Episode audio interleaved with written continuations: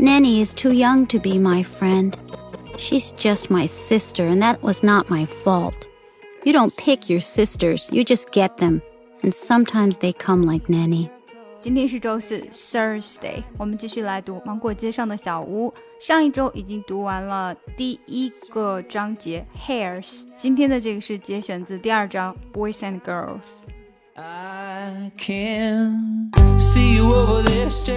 更详细的讲解，请点击我的名字查看听力阅读专项提升。关注公众号 ES Post，每天接收跟读推送。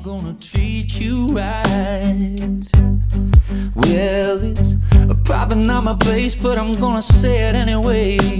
Cause you look like you hadn't felt the fire, had a little fun, hadn't had a smile in a little while.